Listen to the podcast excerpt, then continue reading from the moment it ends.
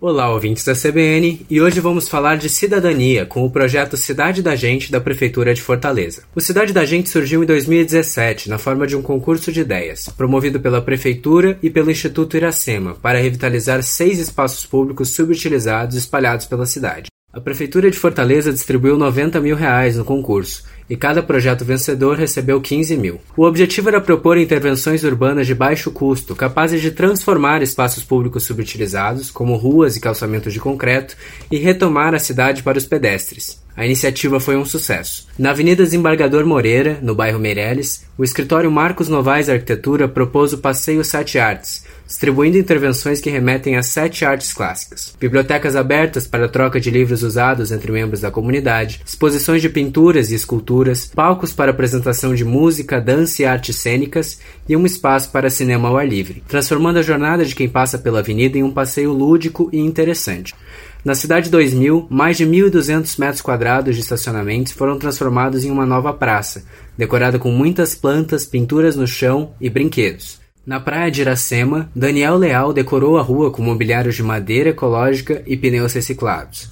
No Jardim Glória, ao redor da lagoa, foi construído um calçadão com parque infantil, academia ao ar livre, pinturas artísticas, arborização com plantas nativas e novos mobiliários urbanos. O Centro Dragão do Mar ganhou uma nova área de convívio para a comunidade local, transformado com tinta de fácil remoção, cones, jarros de plantas, bancos e outros mobiliários de baixo custo, se tornou bem mais acessível para pedestres, ciclistas e portadores de necessidades especiais. Quem passa pelo local também conta com atividades culturais, educativas e prestação de serviços públicos. A escolha dos vencedores foi feita por representantes das secretarias municipais de infraestrutura, do meio ambiente, de conservação e serviços públicos, além da Universidade Federal do Ceará, Conselho de Arquitetura e Urbanismo do Ceará, Associação Ceará Design e membros da instituição estadunidense NACTO. Uma pesquisa do Global Design in Cities Initiatives comprovou que as intervenções na Cidade 2000 tornaram o local muito mais seguro e muito mais frequentado. Antes da intervenção, carros ocupavam 79% do espaço contra 21% para os pedestres.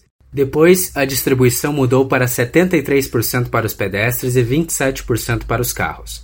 O número de pedestres aumentou em 350% e 80% dos moradores entrevistados disseram se sentir seguros, contra apenas 11% antes das transformações. No mesmo levantamento, 94% dos usuários avaliaram a intervenção como positiva, e tudo isso sem alterar o fluxo de veículos no bairro. E aí, gostaria de ver mais ruas dedicadas e preparadas para os pedestres e crianças na sua cidade? Aqui é Matheus Barros, para a CBN.